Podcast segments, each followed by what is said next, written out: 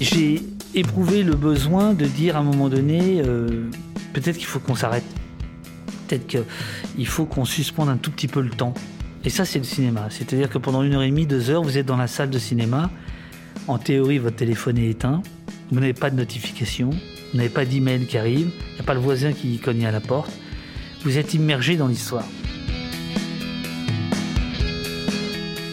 Mais le cinéma, c'est une autre forme d'interactivité. Et c'est notamment ce luxe-là magnifique qui est finalement un moment de déconnexion, si vous voulez, où on ne peut pas détourner le regard, où on n'a pas une notification qui brise tout d'un coup la gymnastique intellectuelle par une diversion, par une autre idée qui surgirait, etc. C'était finalement rendre hommage à ces images de réseaux sociaux, Je suis Gaël Solignac, président de l'agence de création de contenu Edivent Cherry Moon, et vous écoutez Say Say Say, le podcast qui s'interroge sur le rôle du contenu dans un monde abreuvé sans discontinu d'images et d'informations trop rarement décodées. De décodage, il va en être question avec mon invité David Dufresne, journaliste post-punk biberonné à la sueur pourpre du New Moon à Pigalle, gonzo repenti, mais pas trop, devenu en son temps rédacteur en chef de iTélé, chercheur de vérité, parfois difficile à regarder, faisant partie des membres fondateurs de Mediapart, son film Un pays qui se tient sage, qui sort en DVD et VOD ces jours-ci, gagnera peut-être ses velours de noblesse vendredi prochain lors de la 46e cérémonie des Césars du cinéma. En 2010, en plein buzz du transmédia, son road movie interactif Prison Valley lui avait valu déjà de nombreuses récompenses, dont le prestigieux World Press Photo Award. Plus récemment, en 2017, il crée ses Phone Stories, des récits en temps réel sur smartphone, en parallèle de la sortie de son livre New Moon, Café de nuit joyeux, finaliste du prestigieux prix de Flore. Le lien entre toutes ces références éclectiques Peut-être les traces d'un chercheur d'or, hors sentier battu, hors cloisonnement de support, hors course effrénée à une immédiateté qui, quand il la traite, la retourne comme un gant. Je veux parler de ses signalements Allo Place Beauvau, genèse de son engagement à dénoncer les dérives des violences policières, sujet ensuite au cœur de son livre Dernière sommation, comme plus tard de son film Un pays qui se tient sage. D'aucuns me diront que le fil du brain content, thématique initiale de ce podcast, est ici oublié. Bien au contraire, j'ai la conviction que plutôt que de s'extasier sur des quiz d'annonceurs en bas de page ou des infomerciales élevées en batterie, il est grand temps de secouer le cocotier perfusé la data qui est devenu le brain content, de dépasser les frontières pour partir ailleurs. Bonjour David Dufresne. Bonjour Gaël. Vous avez dit récemment qu'il vous semblait qu'aujourd'hui, où tout est filmé, documenté, on voyait plus qu'on regardait les images. Face à ce constat, en tant que citoyen soucieux de comprendre son époque, quels seraient le les remèdes pour ne pas être victime de ces bulles de contenu à la orange mécanique dans lesquelles les réseaux sociaux nous enferment?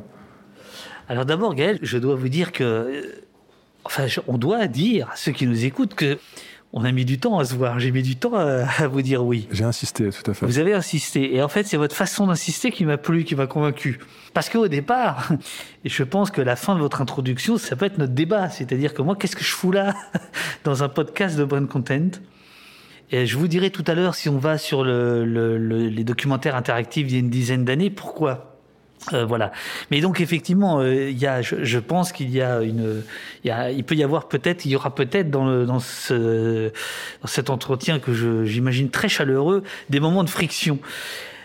Alors oui, les bulles de filtre, bien sûr. D'ailleurs, à l'Oplace Beauvau, les signalements sur Twitter, d'une certaine manière, c'était une façon de percer la, la bulle de filtre. C'est-à-dire, c'était de dire à mes anciens copains journalistes ou mes copains journalistes, mais bon sang de bonsoir, vous voyez pas vous voyez pas toutes ces vidéos, vous voyez pas toute cette souffrance, vous voyez pas tous ces mutilés sur Facebook, sur Twitter, sur Instagram. Alors, puisque vous les voyez pas, moi je vais vous les montrer. Et comme on est copains, vous êtes dans ma bulle de filtre, ça va la, percer. C'était ça l'idée. C'était vraiment une idée de, de passer finalement d'une bulle à une autre en étant un passeur. Et euh, grosso modo, c'est mon travail depuis toujours. C'est-à-dire, alors vous avez parlé de journalisme ou, d'enquêteur ou de, ou de documentariste, etc., ou de romancier. En fait, à chaque fois, c'est toujours la même, la même idée de passer. Cela dit, est-ce que euh, l'ORTF c'était pas une bulle de filtre? Je veux dire, c'était une bulle de filtre, sauf que c'était la seule et qu'elle était massive, mais c'en était une aussi. C'est-à-dire, c'était quand même une vision. Je prends l'ORTF à dessin, comme ça, ça fâchera personne. C'était déjà une façon de façonner euh, la pensée, de façonner l'opinion, de fabriquer l'opinion. Là-dessus, moi, je suis très marqué par les travaux de, Noam Chomsky sur, sur cette question-là. Et donc aujourd'hui, il est de bon ton de dégommer les réseaux sociaux en disant non mais tout ça c'est des bulles de filtre alors qu'en réalité la question de bulles de filtre existait aussi avant. D'une certaine manière, il y a 30 ans, les lecteurs du Figaro étaient dans leur bulle de filtre par rapport aux lecteurs du On choisit de, sa bulle, ouais. de, de, de, de, de Libé. Vous voyez ce que je veux dire? Donc finalement, ça change pas tellement. Ce qui change évidemment, c'est la frénésie, c'est la vitesse, c'est la rapidité, c'est la massification. Ça, oui, je suis d'accord pour dire qu'il y a un changement d'échelle. Mais l'échelle au départ, elle est là. Voilà. Pour vous, la quête de sens dans les projets que vous développez semble passer par une réflexion amont quasi analytique sur les supports de création. Changeant de forme pour renouveler le plaisir, comme vous le déclariez dans une interview, c'est aussi pour ça que l'on vous retrouve comme un des pionniers du webzine dans les années 90, comme du transmédia au début des années 2010, bien loin des fanzines rock dans lesquels vous écriviez dans les années 80. Pour cela, peut-être que vous n'avez pas encore exploré d'ailleurs les horizons des écritures immersives, je parle de- des réalités virtuelles ou augmentées, trouvant ces champs d'expression plus encombrés d'ingénieurs que de créateurs. Pouvez-vous nous parler de votre rapport au support d'expression et est-ce que l'univers digital change, et ce que l'univers digital change pour la création, en bien comme en mal? Alors, euh, j'ai un souvenir plus qu'ému. euh, 1994, 2 ou 3 heures du matin, je, réveille ma compagne et je lui dis ça marche. Elle le savait bien parce qu'elle avait entendu le ding ding. Et pour une fois il y avait le ding ding qui voulait dire ça y est le modem est accroché. On est en 94 euh, on est très peu nombreux à l'époque. Moi je, je, je paye mes je suis à Paris je, je paye mes, mes connexions en dollars à un service américain qui a disparu je crois aujourd'hui qui s'appelle CompuServe enfin c'est dire le bordel. Euh, voilà là je parle vraiment de la préhistoire. Et, et effectivement pour moi le et ça a été la révolution. C'était mais très clairement ça a été vraiment la révolution au-delà de la boutade que je disais à mes copains, euh, on peut faire des fanzines en, couleur. C'est évidemment, c'était là, tout était là, voilà. Et aujourd'hui encore, je continue à penser que c'est la révolution numérique, mais pour moi pas du tout économique. C'est l'hypertexte, hein, c'est-à-dire c'est l'idée d'aller d'une idée à une autre et que le récepteur et l'émetteur soient euh, quasi au même au même niveau. Pour moi, c'est ça la révolution Internet. Elle est, elle est là. Il n'y a pas de centre. Ça reste ça. Ça reste l'hypertexte. Ça reste le web, euh, etc. Et donc, en effet, réfléchir à la forme, c'est ça vient toujours en même temps que le sujet dans mon travail. Je pourrais pas vous dire quel est l'œuf euh, et la poule. Euh, les deux sont là. Et tant que je n'ai pas la forme, même si j'ai la conviction que le fond est important, je n'y vais pas parce que j'ai absolument besoin de trouver une forme qui me convienne et donc je me dis c'est peut-être celle euh, avec laquelle je pourrais le mieux exprimer ce que j'ai envie de dire. Ça veut pas dire que c'est la seule forme, etc. Et vous avez raison, la réalité augmentée m'a titillé, mais elle est, compliquée à fabriquer, et la réalité virtuelle beaucoup moins. Et là, pour le coup, je rejoins un peu nos préoccupations de votre édito, euh, de départ, de votre introduction. C'est que je considère que la réalité virtuelle, au fond, les marchands sont, les marchands de couleurs sont arrivés avant les peintres. Et donc on voit bien quand Amazon rachète Oculus, etc., et que de grands festivals, y compris festivals de cinéma, se mettent à faire des Comme journées. Venise, Venise comme- qui, comme qui a Venise, des etc. au développement de projets aussi. Ce- donc euh, ça c'est Michel Reya qui est un ancien de- d'Arte France où l'argent arrive en fait avant l'art, on va dire. hein. Euh, bon, pour moi ça ne, ça ne- je crois même que dans l'histoire de l'humanité c'est la première fois. je crois même que Le ce, cinéma, les- au, au départ, les Gaumont ou Méliès ont travaillé sur les machines ou travaillé sur les, les baraques foraines de diffusion aussi, en même temps qu'ils développaient le, le contenu quelque part. Oui, mais c'était quelque chose de beaucoup plus artisanal. C'était du un pour un.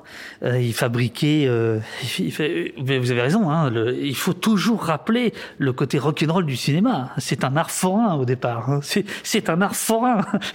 Et justement, avant d'être une industrie. Vous voyez ce que je veux dire? Tout à fait. On dit bien art forain. Voilà. si, si vous voulez, c'était un numéro dans le cirque euh, en plus du jonglage et du lion, quoi. Ça restait quand même une petite chose, si vous voulez. Et par ailleurs, n'oublions jamais aussi que le cinéma au départ est documentaire. À 90%, euh, dans sa première décennie, ce que le cinéma produit, c'est du documentaire. La sortie euh, des usines euh, Méliès, euh, non, euh, Lumière, pardon, excusez-moi, c'est bien documentaire. Euh, Le train de la en ouais. l'entrée en gare de la Ciotat, c'est extraordinaire, mais c'est du documentaire. C'est vraiment cette image que tout le monde peut retrouver sur Google, sur YouTube, c'est fabuleux, mais c'est du documentaire. En fait, tout- 90%, alors beaucoup de choses ont disparu parce que c'est- parti dans les flammes, etc. Mais c'est documentaire. D'ailleurs, Renault était au début du cinéma un des premiers sponsors et, et faisait du brand content dans les premiers films de la Gaumont et des. Mais bon, bref, c'est pas le sujet de notre podcast. Ah non, ça m'intéresse. Voilà, Renault, euh, au début du siècle dernier, euh, était, euh, avait des entrepôts près de ceux de la, de la famille Gaumont, je crois, D'accord. ou de Lumière, je sais plus un des deux, et a prêté des voitures, a participé à financer deux trois projets au début en 1901 ou 1999 99, quelque chose comme ça. Ouais. Je, je pense que ça doit plutôt être Gaumont, parce que Gaumont est à, il me semble, à, À Boulogne à Boulogne, alors que Lumière sont, sont à Lyon. Ouais, tout à fait. Gaumont, là. Enfin, Lumière, Voilà. ouais. À creuser. À creuser, ouais. Voilà. Donc du coup, le support, c'est étonnant parce qu'on on pourrait penser que le fond euh, l'emporte, le fond arrache tout. euh, on a une histoire à raconter, on a un, un constat à faire, et après on réfléchit au format, en fait, au, au support.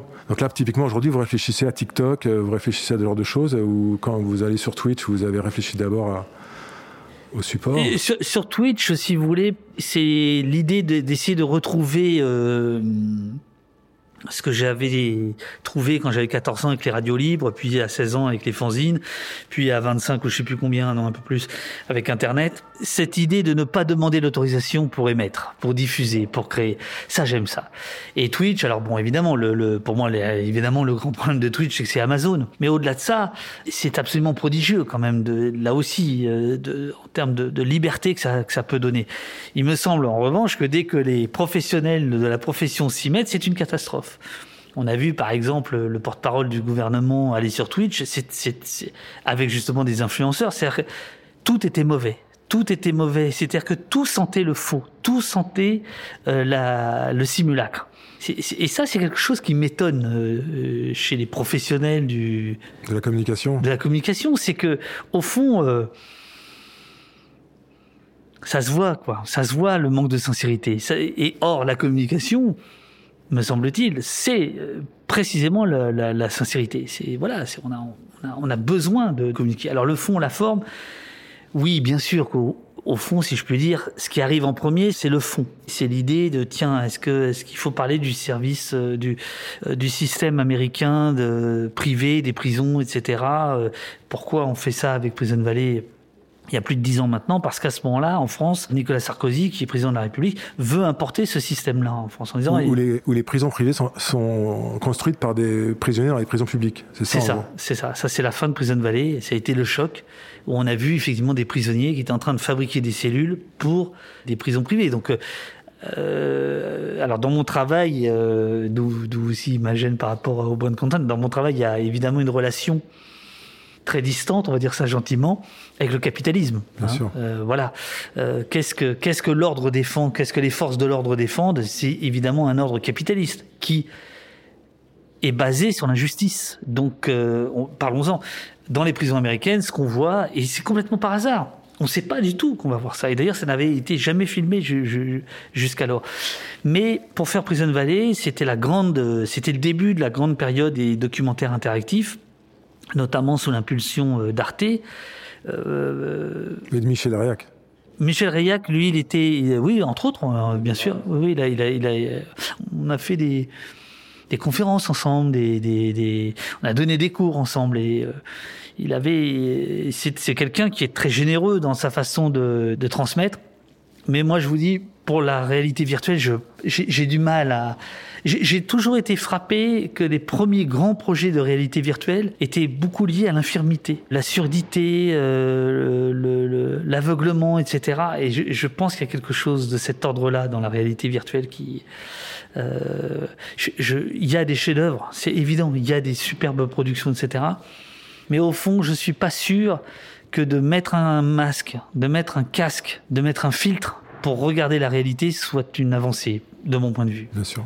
David, vous avez dit récemment que les web documentaires vous intéressaient moins qu'avant, du fait d'une baisse de ses exigences, d'une paupérisation à vitesse grand V d'un genre qui en vient à singer la télévision en moins bien.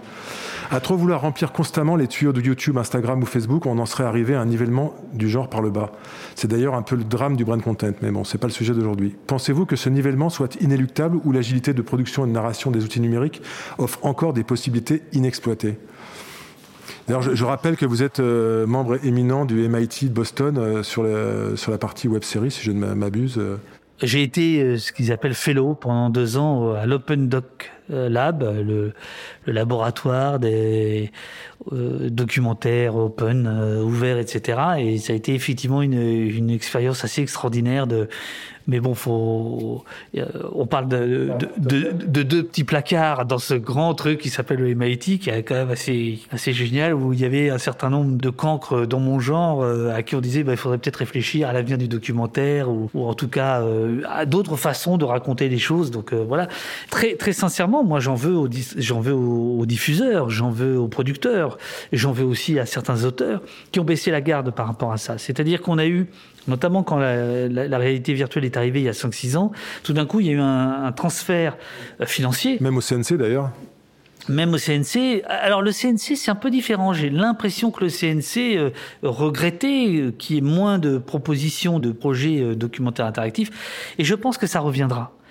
D'ailleurs, c'est déjà en train de revenir par la bande avec des projets très faibles d'un point de vue narratif par Netflix, par euh, Amazon Prime, etc de séries plus ou moins interactives. On sait que Spielberg a, racheté des technologies, etc. au fond, pour nous ramener euh, ce qui était le, ça s'appelait les DVD interactifs ou je sais plus comment ou les, ou les DVD interactifs, ouais, CD-ROM, enfin voilà. C'est les, les CD-ROM, etc. Il y, a, il y a 15 ans, c'est oui, non, euh, je vais là, je vais là. Bon, évidemment, le webdoc avait avait réinventé des choses. Il y a encore des choses qui sont produites, notamment par exemple par un, un artiste euh, montréalais qui est probablement le plus génial de tous, c'est Vincent Morisset. Il y a encore des gens qui croient en ça, mais tout d'un coup, il y a eu moins d'argent, il y a eu euh, moins d'intérêt. Et j'en veux à certains distributeurs qui ont notamment euh, dit des choses qui étaient pas tout à fait justes, en disant mais ça n'a pas rencontré son public. C'est pas vrai. Si je prends des exemples comme euh, de notre track auquel j'ai pas du tout participé, donc je suis très à l'aise. Il y a eu plus d'un million de gens qui ont visité. Un million, c'est plus que des deuxièmes parties de soirée d'Arte, par exemple. Donc c'est faux. Il y a eu des moments où le public a rencontré les web documentaires et les web documentaires ont rencontré le public. Que tous les web docs se soient pas transformés en succès, bien sûr. Et heureusement, puisque pour moi le, le, le, la force du service public, c'est justement de financer des choses qui sont pas rentables. Que les marques, puisqu'on y vient, euh, aient mis du temps à vouloir produire ce genre de choses je peux le comprendre parce que dans leur intérêt à elles, il y en a pas. Il a pas de, en tout cas, il n'y a pas de profit possible. Cela dit, c'est pour ça que je voulais vous en parler tout à l'heure. Ce qui était assez fascinant dans l'éruption des web documentaires, c'est qu'au départ, il y avait des gens comme par exemple Upian, qui est toujours dans la place, qui venaient justement de ce monde-là, publicitaire, communication, etc., et qui ont tout à fait compris le potentiel magnifique narratif qu'offrait l'hypertexte, et que justement, à un moment donné, on pouvait peut-être raconter autre chose. Donc ils ont produit des choses absolument magnifiques, comme Alma par exemple, comme Do Not Track et d'autres choses. Je parle de, de, de, projets pour lesquels moi j'ai été euh, absolument pas impliqué. Et ce que je trouvais intéressant justement à ce moment-là, on m'aurait dit ça 15 ans avant, j'aurais dit que c'était pas possible. C'était justement cette rencontre entre euh, des gens qui venaient de la communication, les web agencies, on va dire, et des créateurs et des documentaristes et des gens qui avaient un regard sur le monde, une perspective, qui avaient quelque chose à, offrir. Donc aujourd'hui, en effet, ce que l'on voit, c'est euh, parce qu'il y a eu des évolutions. Il y a eu d'abord évidemment les réseaux sociaux qui sont devenus euh, jour après jour de plus en plus importants et qui sont des boîtes à formater. Je veux dire, Facebook, c'est épouvantable. Qu'est-ce que vous pouvez faire avec Facebook? Rien. Facebook vous impose tout. Euh, Twitter, pareil. Instagram, Instagram pareil. Alors, ce que, l'on peut faire, c'est jouer avec la cadence, avec le rythme, mais, mais au fond, vous ne pouvez pas vraiment jouer. Vous êtes pris par un canal de diffusion. Là où avant, on avait un langage, on avait du code. C'était ça la liberté, c'était le code, paradoxalement. C'était le HTML. Là, euh, il n'y a pas besoin de HTML. C'est vous, vous faites une bannière de tant de pixels sur tant de pixels, basta. Bon, voilà. Donc là, c'est le problème. Et puis le téléphone. Le téléphone, évidemment, outil démoniaque, magique et tout ce qu'on veut, à part la réalité augmentée, où là, je trouve que le téléphone apporte quelque chose, c'est évident que le téléphone réduit l'interactivité. L'écran est plus petit. Les iPhones, par exemple, euh, interdisent toujours le déclenchement automatique des vidéos. Euh, donc, euh, ça veut dire que vous êtes obligé de cliquer pour lancer une vidéo.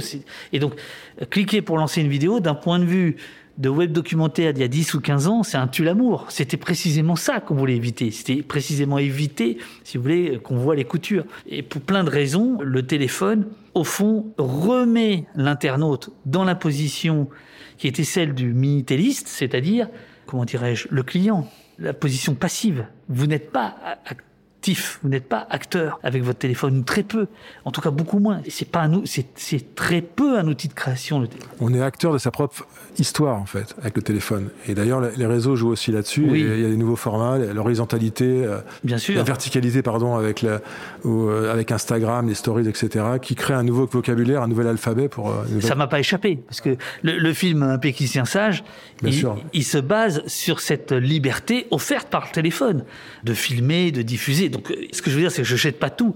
Je dis simplement, en termes d'interactivité, le téléphone est une régression pour aller très vite par rapport à ce qu'était l'ordinateur il n'y a pas si longtemps que ça, si vous voulez. Donc je pense que c'est tous ces facteurs qui ont fait qu'une partie des diffuseurs et des producteurs ont passé la main et sont allés, alors me semble-t-il, euh, ont fait le choix le moins intéressant, c'est la web série. Et la web série, pour moi, c'est vraiment de la sous-télé de la sous-télé, quoi. Voilà. C'est-à-dire, il y a très peu de moyens alloués. Donc, euh, en fiction, c'est pas des acteurs. Enfin, c'est, même pas des apprentis. Euh, là aussi, il y a des choses qui sortent qui sont super, mais glo- glo- Globalement, globalement, euh, euh, tout ça est, est sous-financé, etc. Et ce qui compte, c'est de faire du flux, du flux, du flux, du flux. Bon, voilà, le flux, c'est pas la création, c'est autre chose. Pas la création. D'ailleurs, les annonceurs ont plus pris le chemin de la web série que, de- que du webdoc, effectivement. Beaucoup. Dans le Oui, alors l'autre chose aussi, c'est que les web documentaristes, on n'était pas très sympas. C'est-à-dire que tous les sujets qu'on faisait étaient plombants. Il faut bien reconnaître que c'était pas du tout euh, attractif, etc. Et ce que je vous dis des web-séries, par exemple, je ne vous dirais pas des séries, des séries euh, à la Netflix, etc. Où là, il y a des chefs-d'œuvre. C'est évident. Je, je veux dire, il y a des parce que elles sont conçues avec cette idée de série, de rendez-vous, de retournement, etc. Mais là, les petites web-séries euh, qu'on voit passer, elles se ressemblent beaucoup. Elles se ressemblent beaucoup. On a quand même l'impression, bien souvent, que c'est des choses qui ont été refusées par l'antenne, hein, quand il s'agit de choses de bon. Ça, ça va pas. C'est pas un second choix, Internet. C'est le premier. En tout cas, pour les gens qui sont en dessous de nous en termes d'âge, c'est le premier. C'est pas la télé. Donc, faut arrêter de raisonner la télévision comme euh, le choix numéro un. La télévision, c'est le choix numéro un pour Macron quand il parle ou pour euh, les rendez-vous sportifs. Mais pour le reste. Donc il y a encore un grand champ des possibles dans le digital qui est, qui est Ah le, bah, évidemment. le number one. Non, non, mais bien sûr, bien sûr. Euh, pour en revenir à votre actualité avec la sortie du film, de votre film Un pays qui se tient sage en, DVD et la cérémonie des Césars qui aura lieu vendredi soir prochain, où votre film est nominé dans la catégorie meilleur documentaire, qu'est-ce que vous a le plus marqué durant les trois ans que vous avez passé sur ce projet? Et imaginiez-vous, en lançant vos premiers tweets à Place Vovo, qu'il y aurait au bout du fil plus de 100 000 followers sur Twitter, un livre, une plateforme interactive sur Mediapart, et comme bouquet final, ce film à succès, sélectionné au Festival de Cannes et demain peut-être césarisé Non, non, euh, le premier tweet, euh, je crois que ça va durer quelques jours et je m'attends absolument pas à, me fondre totalement dans cette histoire-là, on va dire. S'il y a vraiment une chose qui m'a marqué, évidemment, c'est les mutilations. Il faut toujours euh, ramener ça à ça, c'est-à-dire c'est euh, les cinq mains arrachées, les 27 personnes qui ont perdu un œil, la mort de Zineb Redouane à, Marseille le 1er décembre 2018, celle de Steve Mayacanisso à Nantes en, en juin euh, 2019. Et puis, c'est la redécouverte, parce qu'en fait, ça faisait longtemps que j'avais travaillé sur la police, j'ai fait déjà des films, des bouquins sur la police, sur l'antiterrorisme, sur le maintien de l'ordre, etc. Mais à nouveau, me replonger là-dedans, me replonger dans ce monde euh, qui est quasi sans contrôle, alors qu'il euh, il est censé être, euh, si on en croit la déclaration de- euh. Comment au service du public. au service du public, c'est un service public au départ. Voilà, c'est un service public qui est armé, donc ça fait quand même deux raisons euh, pour lesquelles on peut s'y intéresser. Service public qui est en plein questionnement sur euh, son image de marque. C'est assez frappant. Je pense que vous pourriez aller voir euh, les gens du ministère de l'Intérieur. Euh, ils ont euh, plein de velléités, plein de projets. Ils, passent leur temps à, à lancer des candidatures sur LinkedIn pour aller chercher des journalistes, euh, reporters d'images, euh, oubliant qu'à ce moment-là, ils sont plus journalistes, mais passons, pour recruter des community managers, que ce soit la préfecture de police de Paris, que ce soit le ministère de, l'Intérieur. Et ça, par exemple, début 2018, c'est euh, fin 2018, au début des Gilets jaunes et de mes premiers signalements, c'est très très peu une habitude pour eux. Ça l'est devenu au fil du temps. Besoin de faire un contre-feu. Voilà, ce qui m'a marqué le plus, c'est ça, évidemment. Ensuite, il y a euh, malgré tout l'irruption comme ça de cette euh, surveillance, pour euh, reprendre un terme d'un chercheur canadien qui parle de surveillance par rapport à la surveillance, c'est-à-dire le renvoi symétrique de ça, surveiller les surveillants, hein, qui est une vieille, vieille, vieille chose. Et en effet, là, pour le coup, on voit, avec l'éruption du téléphone portable, de la caméra intégrée, et surtout de la possibilité de diffuser sans demander l'autorisation, on assiste à ce que Michel Forst appelle dans le film une révolution. Michel Forst, c'est un rapporteur spécial de l'ONU qui a vu son métier, qui s'occupe des droits humains dans le monde entier, et qui a vu son métier être bouleversé, révolutionné, pour reprendre son terme, parce que tout d'un coup, dans le monde entier, ou presque, il y a l'éruption comme ça de ces images de violences policières, par exemple, qui ne sont pas nouvelles. Ce qui est nouveau, c'est le fait Le de- reporter en temps réel sur. en temps réel et que voilà et On que peut plus cacher les, voilà les choses. voilà. D'ailleurs, c'est à, à cette même période, après vos euh, lancements d'Allo euh, Place Beauvau, la, la loi sur la sécurité nationale, avec ce fameux article qui voulait interdire la prise d'image des policiers dans l'exercice de leurs fonctions, a, a été en discussion et, et passé devant l'Assemblée, si je ne m'abuse. C'est venu après, après ce Oui, mouvement-là. oui, c'est c'est venu en, en novembre euh, 2020. Un an La loi, la, loi, la loi sécurité globale avec l'article 24 qui était euh, à la fois très mal rédigé et très clairement rédigé. C'est-à-dire que tout le monde a bien compris que au-delà des journalistes, ceux qui étaient visés, c'était les gens qui diffusent des images sur les réseaux sociaux, des images de policiers. Donc l'article était mal rédigé. Donc là, en fait, dans quelques jours, ça passe au Sénat, 16, 17, 18 avril, euh, mars, pardon, ça repasse au Sénat. Le Sénat, a priori, a réécrit cet article-là. Reste que l'esprit Ouvert de l'article, c'est ça? Voilà, tout le monde a bien compris. Tout le monde a bien compris que, notamment sous l'impulsion des syndicats de police, le ministère de l'Intérieur avait demandé à des députés d'essayer de faire en sorte que le thermomètre soit cassé, hein, qu'on ne puisse pas voir ces images. Voilà. Et donc tout le monde a bien compris qu'il y avait une tension autour de ça, ce qui fait qu'aujourd'hui, quand vous allez filmer un policier, que le policier va s'approcher de vous en disant vous n'avez pas le droit de filmer, etc. Il y a une, comment dirais-je, un avantage psychologique déjà de par l'uniforme, par l'autorité, par tout ce que vous voulez, mais là en plus avec tous les débats qu'il y a eu. Alors qu'en réalité, si, on a le droit de filmer un policier. Évidemment qu'on a le droit de filmer un policier. Et donc tout cet enjeu-là, ces dernières semaines, ces derniers mois, il est arrivé en fait euh, pendant la sortie du film. Alors il n'y a aucun lien de, cause à effet. Le lien de cause à effet, c'est le, le fait qu'aujourd'hui, dans la France entière, comme dans tous les pays, en réalité, tout le monde, en tout cas, il se trouve toujours quelqu'un pour avoir le réflexe de filmer une opération de police, quelle qu'elle soit.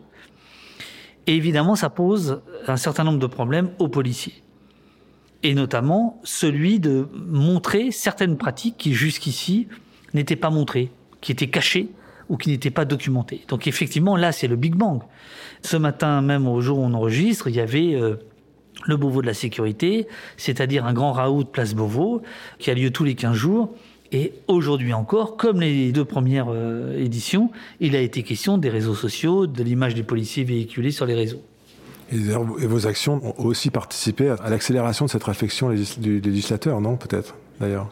Ou pas Bon, il, faut, il faudrait leur demander, mais bon, en effet, le- ça a cristallisé le- en tout cas. Ça a un euh, peu le cristallisé, ça a un sujet. peu cristallisé, mais, mais il faut dire que euh, sur Facebook, vous avez quantité de pages qui, qui font le même travail que celui que j'ai fait. Sur Twitter, un petit peu moins, mais en réalité, voilà, mon travail est sorti un peu du, peut-être de l'ombre par rapport à d'autres, mais en réalité, il y a tout un tas de gens qui font ce travail, y compris parfois depuis de très nombreuses années de Avec moins- documentation, de- avec moins d'écho.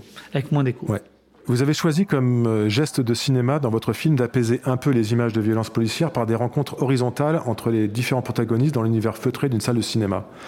Pensez-vous qu'il soit encore possible de prendre ce temps de pause loin de l'immédiateté, ce recul sur les sujets brûlants pour y trouver des issues?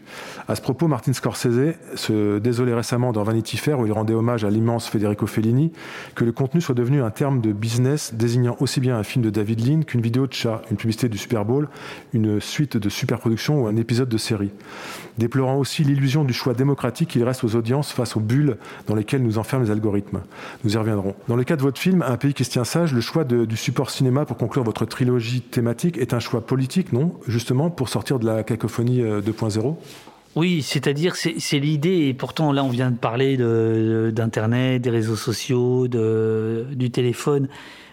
Euh, je je suis pas le dernier quoi à utiliser tout ça, mais vraiment pas. Mais j'ai éprouvé le besoin de dire à un moment donné, euh, peut-être qu'il faut qu'on s'arrête, peut-être qu'il faut qu'on suspende un tout petit peu le temps. Et ça c'est le cinéma, c'est-à-dire que pendant une heure et demie, deux heures, vous êtes dans la salle de cinéma En théorie, votre téléphone est éteint, vous n'avez pas de notification, vous n'avez pas d'email qui arrive, il n'y a pas le voisin qui cogne à la porte. Vous êtes immergé dans l'histoire. Ce que, par exemple, j'avais oublié à l'époque du web documentaire, où j'estimais que c'était là l'immersion. J'estime toujours que l'immersion est offerte par l'interactivité. Mais le cinéma, c'est une autre forme d'interactivité. Et c'est notamment ce luxe-là magnifique, qui est finalement un moment de déconnexion, si vous voulez, où on ne peut pas détourner le regard, où on n'a pas une notification qui brise tout d'un coup le, le, le, la gymnastique intellectuelle par une diversion, par une autre idée qui surgirait, etc. C'était finalement rendre hommage à ces images de réseaux sociaux. D'ailleurs, j'ai retrouvé tous les auteurs et on a évidemment rémunéré tous les auteurs de toutes les vidéos, amateurs, semi-pro, pro. Et le policier qui a fait mettre à genoux les enfants à Orléans aussi a été rémunéré? Les, seuls, les seuls à qui on n'a pas pu donner de l'argent, c'est justement les images qui en fait sont, ne sont pas légales, celles des policiers, puisque en théorie, un policier n'a pas le droit, lui, de filmer, sauf pour des raisons de police judiciaire, d'enquête. Mais si ça n'est pas à des fins d'enquête, il n'a pas le droit, pour des raisons que tout le monde peut tout à fait comprendre. Vous verrez en regardant le film que ce, ce policier a inspiré d'ailleurs le titre du film. Voilà. En partie. C'est lui qui dit euh, Ah, voilà une classe qui se tient sage. Et donc on utilise le. Le voilà. Et donc, euh, sur ce que dit Scorsese, euh, bon, le maître total, le maître absolu, il, il, a raison. Étonnamment, il le dit après avoir fait un des films les plus chers sur Netflix, quand même. Et un de ses plus mauvais films, d'ailleurs, c'est The Irishman, quelque part. Alors, il y a Bataille. Il y a Bataille. Moi, c'est de loin pas mon préféré, mais certains m'ont dit que euh, c'était super. Bon, moi, je, je, bon, bref. En revanche, sur sur ce qu'il dit sur le contenu, hein, sur le fait que Tout derrière, se vaut, ouais. de- derrière le mot contenu, tout se vaut. Je crois qu'effectivement, ça c'est c'est la victoire des marques et c'est la défaite des artistes, évidemment. Sauf que je sais pas si cette victoire est totalement achevée. Je veux dire par là que je me demande quand même si ça se voit pas quand même, ce qui est justement de l'ordre de la sincérité dont on parlait tout à l'heure et de l'ordre du marketing.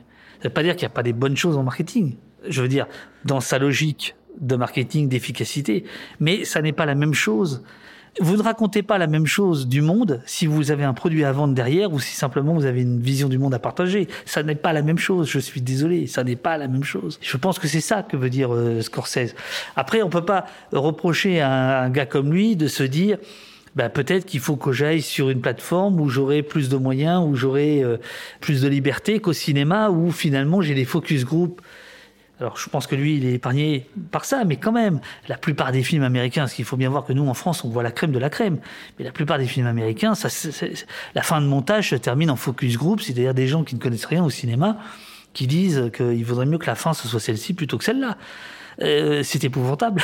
Vous voyez, c'est épouvantable. Concernant cette immédiateté euh, mère de tous les mots, vous-même vous dites d'ailleurs addict à la jouissance du retweet, vous dites que Twitter est le nouveau fil AFP, la nouvelle agora de ceux qui s'intéressent à ce qui se passe. Mais ne pensez-vous pas que c'est plutôt le combustible de toutes les déviances post-vérité de Trump au drame Samuel Paty? Et dans ce maelstrom, comment prendre du recul, décoder, prendre la distance nécessaire à l'analyse, la compréhension des sujets?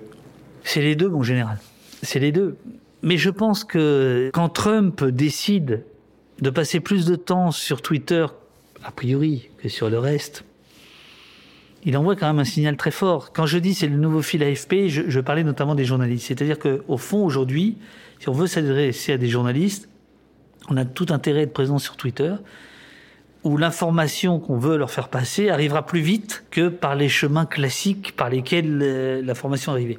Que ce soit une avancée ou une reculade, je me prononce pas. Je, je dis juste que je, je- là, je, décris un, un état de, un état de fait. Alors effectivement, il y a évidemment des choses qui sont terribles. La première d'entre elles, et d'ailleurs c'était très bien montré dans le, je, euh, non, je crois pas que ce soit dans le film de Fincher, mais sur euh, sur Zuckerman. Mais en tout cas, il y a des anciens de Facebook qui ont très bien expliqué comment euh, Facebook euh, a compris très vite euh, Zuckerberg. Zuckerberg, oui, parce que Vous l'avez appelé Zuckerman. Zuckerman, non, non, Zuckerberg, pardon, excusez-moi, parce qu'ils avaient compris le, le, le, le flux nerveux, en fait. Là, exactement ce qui vient de se passer pour vous, c'est-à-dire le téléphone sonne, tout d'un coup, vous répondez, c'est normal, je, je vais, on fait tout ça, si, si le mien sonne là, je, bon, bon.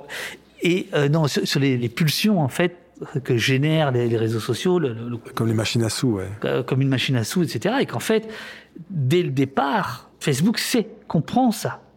C'est peut-être pas ce qu'il cherche la première, la première semaine, mais il comprend très vite que c'est ce qui va ce qui va donner. Donc ça, évidemment, les réseaux sociaux, ils ont ça. Le nombre de gens qui, dont on voit la transformation sur euh, leur, euh, leur moi, leur surmoi euh, à travers les réseaux sociaux et à travers le succès, c'est effarant. C'est-à-dire qu'en effet, il y a des gens formidables qui pètent les plombs. Donc on se dit, oui, ok, il y a, y a, une relation, bon, ok, tout ça est vrai. Sauf que c'est aussi, même si ça n'est pas le but de ces plateformes, c'est aussi des moments de libération de parole. C'était vrai pour les révolutions arabes il y a dix ans, euh, ça a été vrai pour les gilets jaunes en France, et alors parfois c'est vrai pour les pires euh, thèses complotistes de fake news, etc. Bon, moi, je sais bien qu'aujourd'hui, il est de bon ton de, de rejeter complètement les réseaux sociaux, etc., etc. Et moi, je ne suis pas le dernier à subir les assauts des trolls et des insultes et des ceci, et ça. Je veux dire, c'est très difficile. C'est très difficile. Mais je veux pas jeter l'eau avec euh, le, le, le, comment filtrer alors? Est-ce que c'est le législateur qui doit intervenir? Est-ce que c'est euh, qu'il doit y avoir plus de plus de, de personnes repères ou de, de contre-repères qui permettent de filtrer? On, on, voit les tous, tous les grands magazines ou journaux ont lancé des services de check d'information pour vérifier la, leur véracité, mais je suis pas sûr que beaucoup il y aille au, quotidien. Quand hier on lisait Libération ou Le Figaro, comme vous disiez, on, on allait voir des grandes signatures, des grandes plumes qui nous aidaient à, à comprendre le monde dans lequel on est. J'ai le sentiment qu'il est difficile aujourd'hui d'identifier et de prendre ce temps d'aller chercher ces, oui, ces, ces phares dans lui, ce phare que vous êtes devenu pour le, sur les sujets d'ailleurs des violences policières. Mais je pense que c'est passager. Là, on est on est au creux de la vague et vous avez raison. Tout ce que vous dites, je pense, c'est tout à fait euh, juste. La réponse, non, pour moi, c'est pas le législateur. La, la réponse, c'est la pédagogie. C'est-à-dire que et j'accable pas le, le, corps enseignant qui a déjà fort à faire, mais il faudrait que le corps enseignant soit aidé, voilà, à faire de l'éducation au numérique, de la même manière qu'il y avait faiblement une éducation à l'image, mais quand même, il y avait des profs. Enfin, voilà, on a tous ce souvenir d'un prof qui tout d'un coup euh, arrête de faire de l'histoire pour vous montrer un film et finalement vous faire de la pédagogie sur l'image. C'est ce que faisait Samuel Paty, d'ailleurs, le pauvre, le, le malheureux. Voilà, voilà. Alors après, je pense qu'il est extrêmement dangereux de légiférer sur un ou deux ou trois cas, qui est la grande tentation aujourd'hui, quel que soit le domaine. On va légiférer sur des cas précis, évidemment, sur Samuel Paty, c'est l'effroi le plus absolu, il y a rien à, enfin voilà, il y a, y a, rien à dire, quoi. Mais comme Trump qui se fait chasser de Twitter et de Facebook euh, après avoir pendant quatre ans euh, nourri la haine sur son site aux 80 millions de, de followers. C'est ça. Oui, là, là, j'ai trouvé que Twitter était quand même, euh, voilà, il y a il y a un jeu, euh, bon, trouble. Jeu trouble qui nous attend peut-être euh, dans un an, ce sera la présidentielle, mais on en parlera peut-être tout à l'heure sur les choix de rage ou de peur qui nous attendent, mais ça sera un autre sujet. Oui, d'ailleurs, c'est la question de maintenant. Nous pensez-vous condamnés à devoir choisir entre les champs politiques de la rage ou de la peur? N'est-ce pas d'ailleurs le piège dans lequel cherchent à nous enfermer les bulles de filtre algorithmiques des réseaux sociaux? Nous renforcer dans nos certitudes, qu'elles soient bonnes ou mauvaises, limiter notre liberté au champ contre champ ben, c'est évidemment un des risques, mais encore une fois, est-ce que le journal de PPDA, qui euh, réunissait euh, des millions de gens, euh, était pour autant euh, plus neutre et plus innocent euh, et plus inoffensif? Pas du tout. Pas du tout. On avait le sentiment d'appartenance, on avait le sentiment de collectivité, mais ça restait une messe avec un curé qui nous disait la bonne parole. Tout à fait. Je veux dire que, bon voilà, alors c'était plus doux, c'était plus calme. Mais cela dit, que faisaient les paroissiens dans leurs salons ou dans les cafés? À peu près la même chose que les pages Facebook commentaires.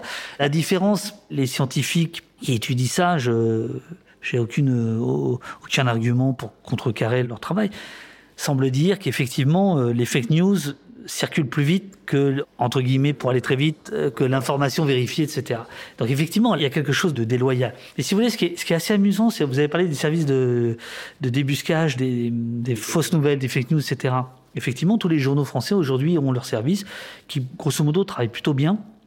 Mais ce qui est drôle, c'est qu'en fait, avant, le fact-checking, qui n'existait pas dans la presse française, et qui existait, qui existe encore aussi dans la presse notamment américaine, c'est pas du tout ça c'était, vous étiez interviewé par exemple par le New York Times, et deux jours après l'interview, avant même que ce soit publié, il y avait un, deuxième journaliste qui vous appelait en disant Est-ce que vous avez bien dit ça? C'était ça le fact-checking, c'est-à-dire que c'était le journal lui-même. Moi, j'ai eu l'occasion d'être fact-checké par le New York Times, par exemple. C'est pour ça que je vous parle de. Pourtant, c'était pas si vieux, c'était il y a 5-6 ans. Et ça m'avait beaucoup surpris. Mais en fait, c'était ça au départ, le fact-checking. C'était quelqu'un qui vérifiait que le rédacteur principal ne s'était pas trompé. Il avançait un chiffre n'importe lequel, on vérifiait. Il y avait ce qu'ils appellent les côtes, les citations. Il rappelait les gens, ou il rappelle encore les gens, disant, vous avez bien dit ça? Ok, vous êtes bien? C'était ça le fact-checking. Et ça, cette idée aussi de, de la presse traditionnelle de s'auto-vérifier, etc. Je pense que par exemple, c'est par rapport à vos, vos questionnements, qu'est-ce qu'on pourrait faire, ça, ça pourrait être aussi une bonne chose. Le problème, c'est qu'aujourd'hui, l'audience devient le média, non? Quelque part, sur les réseaux sociaux. Bah, C'est-à-dire qu'aujourd'hui, euh, effectivement, tout est média. Tout est média. Tout est média. Donc tout est message. Donc euh, c'est effectivement le, un bouleversement euh, sans nom dont on ne sait pas exactement ce qu'il va donner. Ce qui est embêtant, si vous voulez, c'est que quand vous regardez l'histoire d'Internet, il y a un très bon film qu'on peut trouver sur YouTube, qui s'appelle La contre-histoire d'Internet, qui raconte très très bien les débuts d'Internet. Les débuts d'Internet sont quand même portés, moi, par une idéologie qui est... Un peu hippie, non? Alors, qui chère. Alors, pas hippie, parce que moi, je suis plutôt punk, mais bon, allez, on va dire, on va, on va passer les...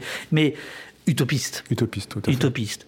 Qui est plutôt libertaire, mais qui est, et notamment qui va être très libertaire en France. Hein, les premières années d'Internet grand public en France, c'est très très libertaire. C'est le mini-réseau, c'est le manifeste du web indépendant, c'est des choses comme ça. C'est Laurent Chemla, Valentin Lacambre, le journal d'un voleur. Enfin, pour ceux qui écoutent là, voilà, c'est des références qui peuvent aller, qui peuvent aller vérifier. Sauf qu'aux États-Unis, en fait, c'est libéral libertaire. Hein. Donc il y a, y a, ces deux idées-là. Il y a, y a cette, cette, idée de confusion en fait hein, entre un système économique libéral et la liberté, parce qu'en fait, c'est pas forcément lié, mais qu'importe. Aujourd'hui, le libertaire a complètement disparu même si euh, Facebook va vous vendre la liberté d'expression comme un, truc de libertaire, en réalité c'est pas ça. Ils sont grivés sur leurs chiffres en bourse, euh, voilà. Donc ça n'est qu'un argument de vente. Là où les premiers sites web dans les années 90, c'était vraiment une utopie. C'était vraiment bon, voilà. Je continue à penser que cette utopie peut toujours exister. Mais où va-t-elle renaître alors? Ils sont où les, punks des débuts de Internet aujourd'hui? Dans le dark web, sur, le, terrain euh... Dans les logiciels libres, dans la réflexion. Parce que ce qui est assez amusant, c'est qu'aujourd'hui, finalement, euh, sont devenus... Euh, euh... Les maoïstes sont devenus des capitalistes d'ailleurs à l'époque. Mais... Oui, voilà, mais, mais on peut dire que. Et vous avez connu Serge Julie d'ailleurs à l'époque euh, Pas à l'époque Mao quand même. Hein, après, après, après, après, la libération. Ouais, ouais, ouais.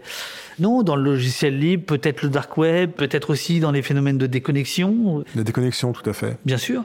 Et voilà, il y, y, a tout un tas. Voilà, chacun exprime comme il veut et comme il peut euh, ces choses-là, quoi. Dans Dernière sommation, votre livre qui donne votre point de vue autofictionné de la crise des Gilets jaunes, vous faites dire à votre héros Gemeller que les rédactions sont les cimetières de la pensée, tout en trouvant dans votre quotidien de créateur que l'individu est moins fort que le collectif. Pouvez-vous à cet égard nous parler de votre process moléculaire, cet esprit de bande à géométrie variable que vous mettez en place au fil de vos projets, avec quelques exemples si possible? Alors je vais vous donner un exemple. Oui, en effet, je... l'âge fait que on s'ouvre des perspectives différentes. Et donc, je me suis rendu compte que j'aimais bien la notion de, de retrouvailles. C'est-à-dire que je suis pas fait pour rester au même endroit, avec les mêmes gens, les mêmes habitudes, etc. J'accable personne, mais c'est pas mon truc. En revanche, retrouver des gens avec qui j'ai travaillé sur tel ou tel projet, deux ans, cinq ans, dix ans après, oui, ça j'y crois beaucoup. Et justement, se nourrir de l'expérience, d'abord des souvenirs communs et de l'expérience différentes pour retrouver à un moment donné une complicité. Pour vous donner un exemple très précis, quand j'ai commencé à Place Beauvau, alors qu'à ce moment-là c'était simplement des tout petits signalements sur mon compte Twitter, j'ai reçu le mail de quelqu'un qui avait été euh, développeur junior sur Prison Valley, le web documentaire produit par Alexandre Brachet et, et Upian, un dénommé Hans Lemuet, qui me dit voilà si tu te souviens peut-être pas de moi mais euh, si jamais tu as besoin de d'aide voilà j'ai monté ma boîte. Et deux mois plus tard quand je vais voir Mediapart qui nous donne un peu de moyens pour euh, monter euh, une data visualisation avec tout un système bah, évidemment j'ai rappelé Hans. Et euh, on a fait un bout de chemin pendant deux ans ensemble lui avec son entreprise etc et voilà. Et ça j'adore ça. C'est-à-dire ça et on s'était pas vu ni écrit depuis dix ans, si vous voulez. Euh, c'est des hasards ou c'est des, ouais, c'est des hasards, c'est des choses qui se. Bah, c'est-à-dire, en tout cas, moi, je l'ai pas provoqué, vous voyez, et c'est lui, c'est lui qui a provoqué, euh, qui a provoqué la, la, la, chance, on va dire, puisque il, il m'a, il m'a contacté. Et voilà, et ça, je crois beaucoup en ça. C'est cette idée de, et, et dans, dans l'équipe, il y aura une autre personne, c'est Philippe Rivière, avec qui j'ai, j'avais justement été. Euh, les tout débuts d'Internet, donc c'est encore plus vieux. On n'avait jamais travaillé ensemble et là, on, s'est retrouvés à, à, travailler ensemble. Et donc oui, cette idée comme ça de, de bandes éclatées euh, qui se retrouvent, qui se forment, qui se déforment, un petit peu comme dans la scène punk de 77 euh, ou euh, alternative dans les années 80. sur self à plusieurs quoi. C'est ça et où certains jouaient avec un groupe et le lendemain avec un autre et puis rejouaient avec le premier et voilà cette idée d'effervescence, ça j'adore ça. Vous avez annoncé en janvier dernier le passer le flambeau sur les sujets liés à l'Oplace Vovo. Si je ne m'abuse. Après ces trois intenses années, vers quels nouveaux horizons vous tournerez-vous demain? La prochaine élection présidentielle ou plus de légèreté, comme dans votre livre On ne vit qu'une heure, une vire avec Jacques Brel, sorti en 2018 ou du côté de Amazon Prime, on lance ces jours-ci des séries originales tournées et produites 100% autour de la plateforme TikTok. Pas certain de vous trouver de ce côté-là. Non, TikTok, non. Non, non, TikTok, non. Parce que je crois qu'il y a voilà l'esprit qui s'en dégage et pas enfin je veux dire mais plus, sérieusement qu'est-ce que vous avez qu'est-ce que vous avez envie de faire euh, après, après cette, ce drama de trois ans il y a peut-être besoin alors moi je voulais je, voulais faire tout à fait autre chose et puis finalement j'ai replongé euh, dans ces questions là autour de la mais plus exactement autour des libertés publiques libertés fondamentales avec une émission qui s'appelle Au Poste que j'anime tous les lundis sur ma petite chaîne Twitch et où je retrouve l'interactivité dont je vous parlais. C'est-à-dire que ce qui m'intéresse, c'est pas du tout ce que je dis, c'est ce que les, les, internautes ressortent, renvoient, posent des questions, critiquent, observent, etc. Et de voir que cette question-là, ces questions-là, par rapport, puisque vous avez parlé plusieurs fois de la présidentielle, qui évidemment vont être au cœur de la présidentielle, de la même manière qu'elles l'ont été. La rage ou la peur oui, et puis qu'est-ce que c'est que la sécurité, qu'est-ce que c'est que la sûreté, qu'est-ce que c'est que toutes ces toutes ces questions-là? Donc voilà, l'idée c'est un peu ça, mais euh, le projet, euh, le vrai projet, c'est de retourner dans la fiction comme je l'avais fait avec Dernière Sommation, qui est quand même un roman, et de m'accorder cette liberté-là aussi, quoi. Voilà. Donc vous replongez dans la solitude de l'écriture. J'adore ça. Formidable. Quel conseil pourriez-vous donner à des jeunes dans ce monde envahi par les contenus? En mot de la fin. Euh... Des jeunes qui voudraient y travailler dans, dans cet univers-là ou euh, qui consomment euh, au quotidien. Et quels conseils pourriez-vous leur donner à ces jeunes qui souffrent tellement de cette euh, période du Covid et des restrictions et des Non, mais c'est très compliqué de du haut de vos presque 53 ans comme votre serviteur. C'est épouvantable. Je pense que quand on fait de la musique, on écoute beaucoup de musique. Quand on fait du cinéma, on va regarder beaucoup de films. Ça, c'est pas mal. David Bowie disait. Quitte à tout détruire, hein. Bien sûr. Mais de, savoir, on fout les pieds un peu, quoi. Ouais, c'est pas mal, c'est pas mal. David Bowie disait qu'il trouvait horrible que des enfants écoutent les mêmes musiques ou voient les mêmes films que leurs parents. Et que pour créer leur propre voix, il fallait vraiment qu'ils envoient tout péter et qu'ils aillent dans leur sillon. Oui, oui, oui, je pense qu'il a, et je pense, moi je suis entièrement d'accord avec ça. Et par exemple, c'est assez curieux, je crois pas avoir beaucoup transmis ma culture à mes enfants exprès pour les laisser choisir. Ça, ça me semble extrêmement important j'ai pas du tout envie qu'ils écoutent Clash. Mais de temps en temps, j'entends un morceau de Clash qui passe dans leur chambre et là, je me dis, ah, c'est bon. Mais c'est quelque chose qui vient d'eux, vous voyez ce que je veux dire Bien sûr, l'idée, c'est d'aiguiser la curiosité de chacun. C'est ça, c'est de faire ce pari-là, quoi. Voilà. Merci David pour le temps que vous avez bien voulu nous accorder. Bonne chance pour vendredi euh, sur le tapis rouge des, Césars. Et puis longue vie à, vos projets. On a encore envie d'être épatés. Ça me fait penser au film de Lelouch. Épatez-nous encore, surprenez-nous. Moi j'ai commencé la lecture de votre livre sur le New Moon que j'adore. conseille à tous nos auditeurs d'aller voir euh, un peu euh, les références de David. Et d'ici là, portez-vous bien et à bientôt. Merci beaucoup. Merci beaucoup.